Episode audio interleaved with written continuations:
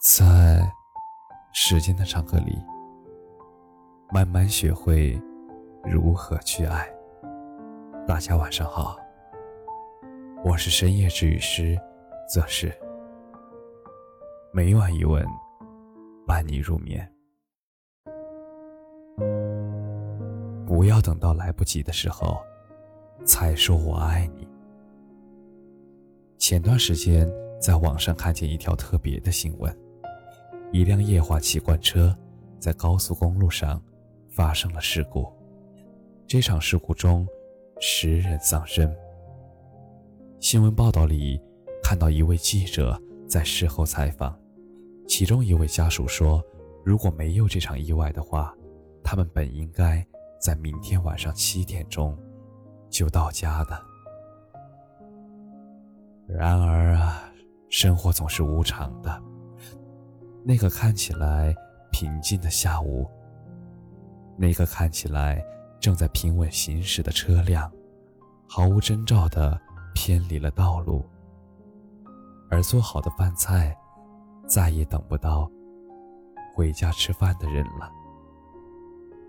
以前小的时候总觉得，互相说了再见之后，人们才会挥手离开，但是长大后才明白。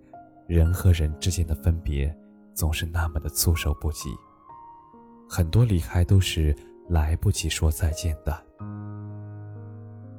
在《告别信》这本书中，有这样的一段话：明天，我不会向任何人保证，无论是青年还是老人。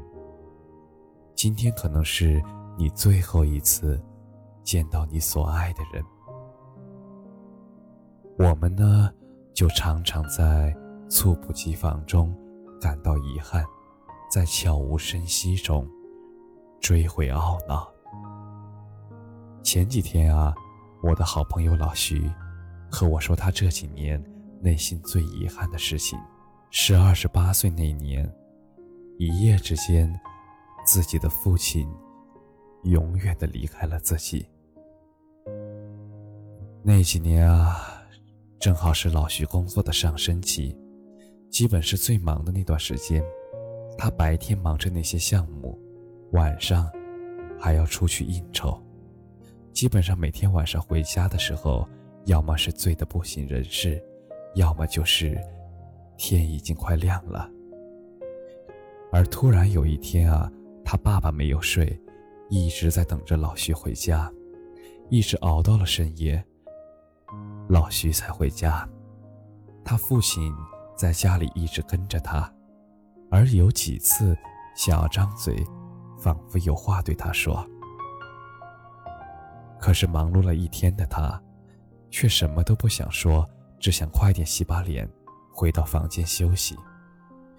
父亲几次张嘴，都被他狠狠地打断了。可是他无论如何也不曾想到，这辈子。最后一句话，和父亲说的竟然是：“我今天特别累，有什么事情明天再说吧。”而第二天早上，他父亲骑着车子去早市买菜的时候，在路口发生了车祸，当场去世。朋友一遍又一遍的追问，他追问的是：父亲临世前最后有没有说什么？老徐的父亲临走前没有来得及说任何话，在之前的那一个晚上，被他用不耐烦打断的对话，成为了他与父亲阴阳相隔之后最大的遗憾。其实人生本就是这样的无常，明天从来不会向任何人保证。我想起那年。我第一次离开家，在读大学的时候，九月初走的。我去看了在医院的爷爷，告诉他说，我出去读书了，并承诺十一假期会回来，给他讲讲大学里发生的事。爷爷呢，也点头说好，但没有等到十一。月末的时候，爷爷突然离世。我坐着火车回到家里，没能和爷爷兑现我的那些承诺，只能自己看着黑白照片，默默的流眼泪。我小的时候，我的大奶奶已经很大年纪了，她很喜欢吃一种软皮的饼，每次去看她的时候，我总会给她带很多的那种饼，看着她一点一点的。撕掉外面的皮，我再吃剩下的有点硬的部分。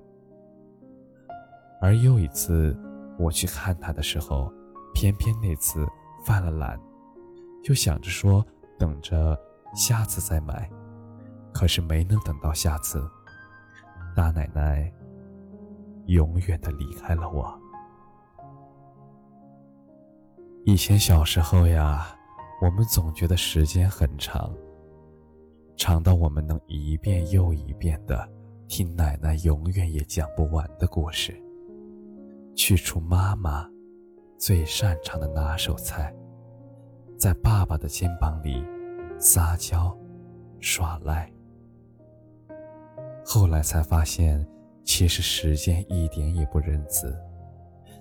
奶奶的故事没有听到结尾，妈妈的饭菜也会变成最想念的味道。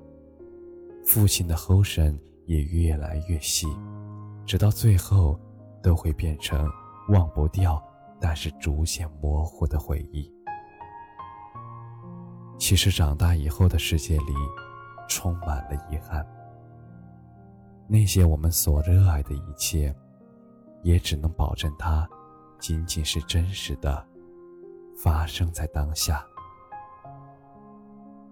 明天太远。有些话一定要趁早说。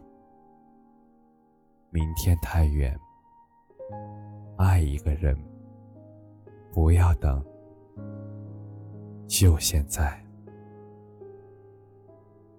感谢你的收听，晚安。